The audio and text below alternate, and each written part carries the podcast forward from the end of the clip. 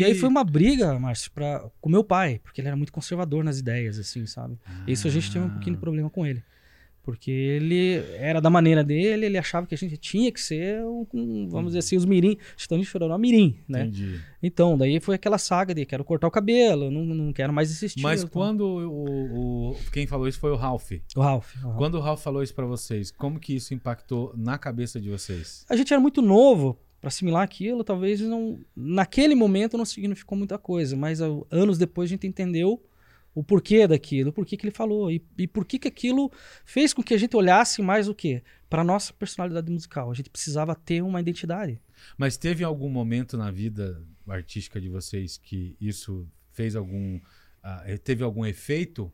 Porra, Sim, mas Sim. total. Total. E que momento foi esse? Vocês lembram? Quando a gente pensou em, em gravar um, músicas inéditas, né? Músicas autorais, né? Que E ele... aí a gente já tá falando que já estão com quantos Ah, anos? os aí? 18, né? A, a minha 17, voz 18. era, era. O timbre era parecido com o do de Choró. Porque eu ouvia bastante Ch- Chitão.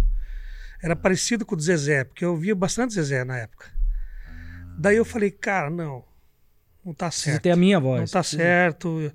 É, é, Aquilo tava eu, eu vou ter é, eu vou Uhum. ter que lap, eu, eu acho que vou ter que começar a lapidar a minha a estrutura vocal, né? Minha Uhum. estrutura vocal, né? Eu comecei a ouvir bastante André Bocelli. E música clássica, assim. Daí eu falei, né?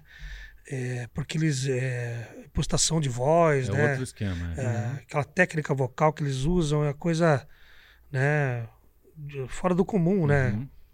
Então daí eu comecei a ouvir bastante e, e daí eu comecei a, a adequar né, a, minha, a minha vocalização, né? Para mim poder tirar o, aquele caguete, né? Que é um caguete, né? É uma influência você, forte. né? você imitar Zezé, imitar Chitão, é um, é um caguete que é, é deles, né? Que eles criaram, Sim. né? ou que faz parte da voz deles, mas você copiar, entendeu? É, tipo, é você é, fugir do, do teu próprio. Da tua verdade, né? né, né, do- é, do, do- digamos, você tem a tua voz, né? A tua voz não precisa ser igual do Chitão, ou, ou, não- ou não é igual do Chitão. Mas você faz ser igual do Chitão se você quiser ou não. Sim. né? Se você ouvir bastante Chitão, você vai ter uma voz.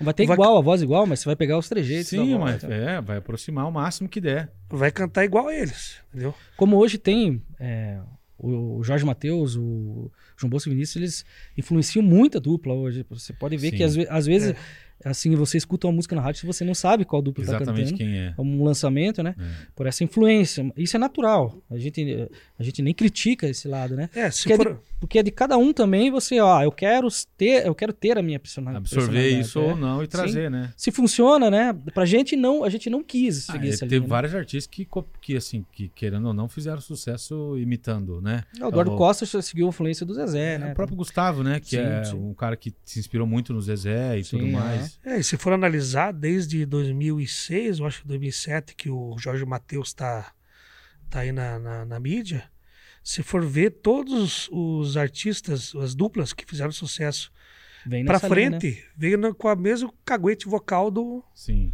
do, do Jorge Matheus. Né? O timbre parecido. o timbre o é com meio nasalado, assim e tal, né?